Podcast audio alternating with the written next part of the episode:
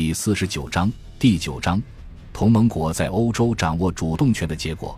登陆法国南部和鏖战意大利。读者应该还记得，按照原计划，诺曼底登陆是一次联合作战的主要部分，而次要部分就是在法国南部的登陆。策划者的想法是用第二次登陆吸引对付第一次登陆的敌军。如果两个登陆行动都成功，就可以对法国境内的德军实现两路合围。在一九四三年八月的魁北克会议上，这个双重作战方案第一次被提出。当时盟军还没有在意大利登陆，而在十一月的开罗会议上，各方最终决定，既然意大利会战预计将在一九四四年五月一日之前结束，那么届时就可以开始登陆法国。但是我们已经在前文看到，这种情况并未发生。结果到了一九四四年二月。盟军的资源显然不足以支持他们在意大利进行大规模会战的同时，又在法国实施两场大规模登陆。首先，登陆舰艇不足；其次，也没有足够的兵力。鉴于罗斯福总统和丘吉尔首相已经在德黑兰向斯大林大元帅承诺，不会从第二战场抽调任何资源，为了节省登陆舰艇。拟议中的孟加拉湾两栖作战被取消了。除此之外，还决定将地中海战区的大部分登陆舰艇抽调至英吉利海峡。于是，以地中海战区总司令身份负责计划中的法国南部登陆作战的威尔逊将军提议，先放弃这一作战，转而全力推进意大利境内的战事。而且，一旦占领了罗马及当地的机场，他应该就有办法在意大利的境部沿海实施两栖作战，从而避免正面强攻亚平宁山脉。但是，此后的战事表明，进攻罗马将比最初的预期更为旷日持久。因此，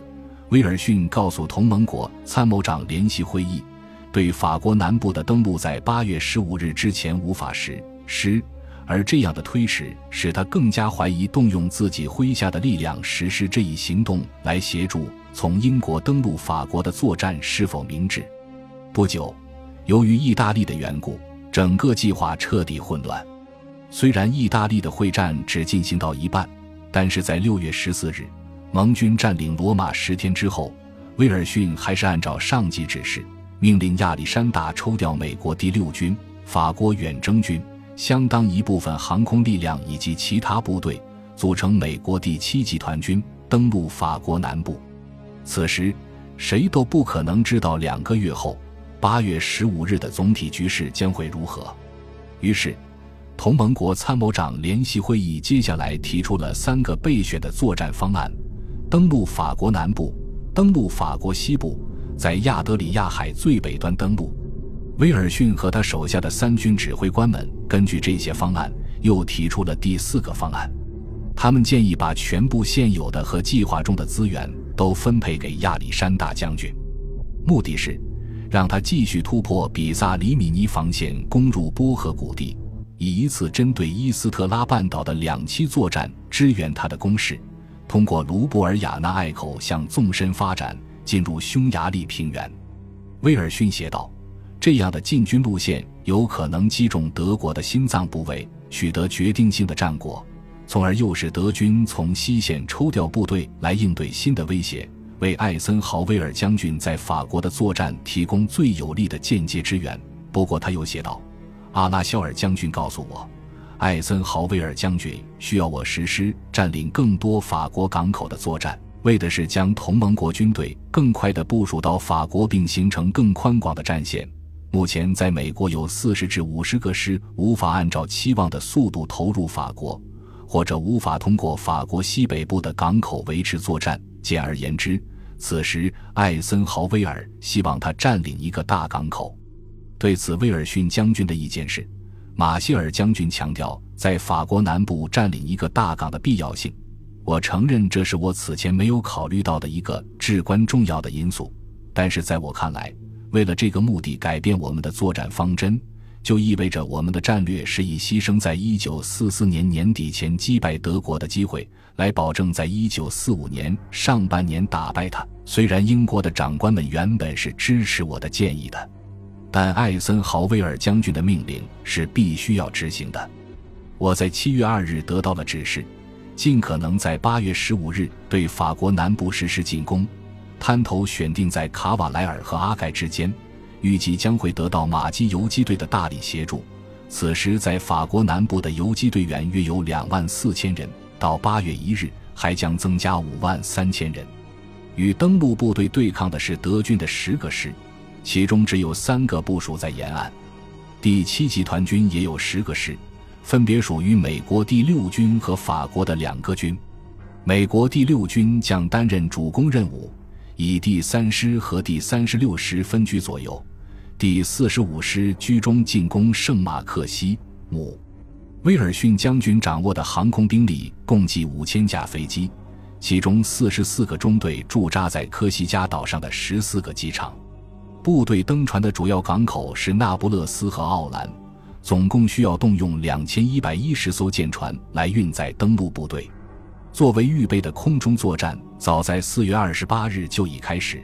一直持续到八月十日。共计在法国南部投下了一万两千五百吨炸弹，在预备作战的最后五天，战略航空队集中攻击敌人沿瓦朗斯格勒诺布尔蒙维利扬一线分布的交通设施；战术航空队则重点打击瓦朗斯以南罗讷河上的桥梁。十五日凌晨零点三十分，登陆开始，运载空降信号员的飞机从罗马地区的机场起飞。凌晨二。十五时是空投，紧随其后的三百九十六架运输机在凌晨四点十五分准确地将空降部队投放到目标。接着，上午七点十分，对滩头的航空和舰炮火力准备开始了。从九艘航空母舰起飞的飞机参与了这次猛烈空袭。最后，在上午八点，第一波登陆部队从海滩登陆。登陆行动极为成功，截至第加一日中午，三个主攻师已经全部上岸，并立即以土伦和马赛为目标发起进攻。这两座城市到第一个星期结束时都被全面包围，并于八月二十八日双双被攻占。与此同时，对罗讷河谷上游的进攻也在全速推进。九月三日，第三十六师逼近里昂；八日。第三师肃清贝桑松。十一日，法国第一装甲师克服地荣，并在松贝农附近与巴顿的第三集团军的右翼会师。十五日，威尔逊将军将作战指挥权移交给艾森豪威尔，而截至二十日，共有四十万零六百一十四名官兵、六万五千四百八十台车辆和三十六万零三百七十三吨物资被运送上岸。从技术和后勤角度讲，在法国南部的登陆是一次决定性的胜利，但是从战略角度讲，它却是一个巨大的错误。战争已经进入最后阶段，这是不容置疑的事实。而既然战争是实现政治目的的手段，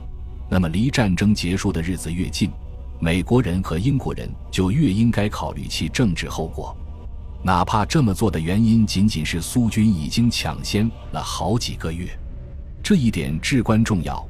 因为苏联的政治目标是与他的两大盟友截然相反的。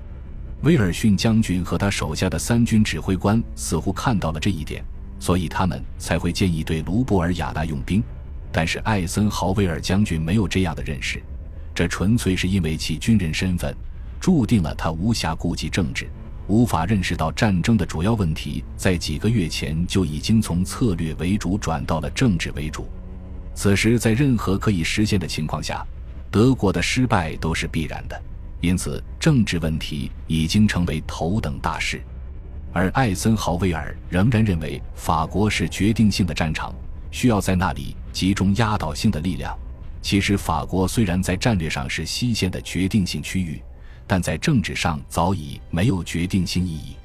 具有这种决定性意义的地方是奥地利和匈牙利，因为如果苏联人抢在美国人和英国人之前占领了这两个国家欧洲的战略中心，那么两大西方盟国在这场战争中的所有奋战都是徒劳，到头来只是让苏联取代德国在东欧建立了生存空间而已。就算盟军没有在匈牙利展开一场会战的条件，既然用于法国南部登陆的部队是绰绰有余的，那么从战略角度讲，美国第七集团军在登陆并占领土伦和马赛之后，接下来的最佳行动路线应该是东进，而不是北上。他应该追随着汉尼拔和拿破仑的足迹，穿越滨海阿尔卑斯山脉，进入皮埃蒙特和伦巴第的平原。从北面进攻亚平宁山脉，此时配合亚历山大从南面的进攻，必然能够在入冬之前肃清意大利北部的德军。有如此强大的同盟国部队进入威尼斯地区，就可以在秋冬季的后几个月实施卢布尔雅纳维也纳会战了。而实际上，我们看到的是什么呢？是一场条件不足。而且既无战略目标，也无政治基础的会战，意大利境内的战争变得毫无意义，因为在盟军占领罗马之后，就开始了一场一度被温斯顿·丘吉尔形容为拉着火热的战争之坝纵穿整个意大利半岛的拉锯战。我们将简要的说说这场一直持续到1945年早春的毫无意义的破坏之战。在占领罗马之后。盟军快速向北推进，此时德军也集结了不少兵力，而亚历山大手上却少了十个师。后来他得到了希腊人、意大利人和巴西人的增援，最终他的两个集团军第五和第八集团军包含了十一国的部队。接着就发生了被莫尔黑德形容为对哥特防线的无情连击的战斗。利斯将军的第八集团军首先发难。在八月二十六日突击了里米尼以南的梅陶罗，利斯将此后的战斗描述为英国陆军历史上最血腥的战斗之一。接着，第五集团军进攻比萨以南，截至九月二十九日，除了西面的一小部分之外，整条防御地带都被突破。然而，这一仗的目的何在？如果答案是牵制凯塞林元帅，阻止他向其他地方派遣增援。那么，把它阻拦在更靠近罗马的地方会更有效，因为在这种情况下，它的交通线会延长，而交通线越长，可供空袭的目标就越多，他的部队就越难机动。与逼迫他向北退却相比，把他耗在罗马以北的地方，可以更彻底地实现牵制目的。而且，他在东西两面的临海侧翼也会变长，甚至在两栖攻击面前是不设防的。因为他不可能从前线调派出兵力。十二月，第八集团军的一些部队被调往希腊。一九四五年二月，由英国人和加拿大人组成的四个师被调走，其中三个去了法国，一个去了东地中海。这进一步证明，在哥特防线的杀戮是毫无意义的，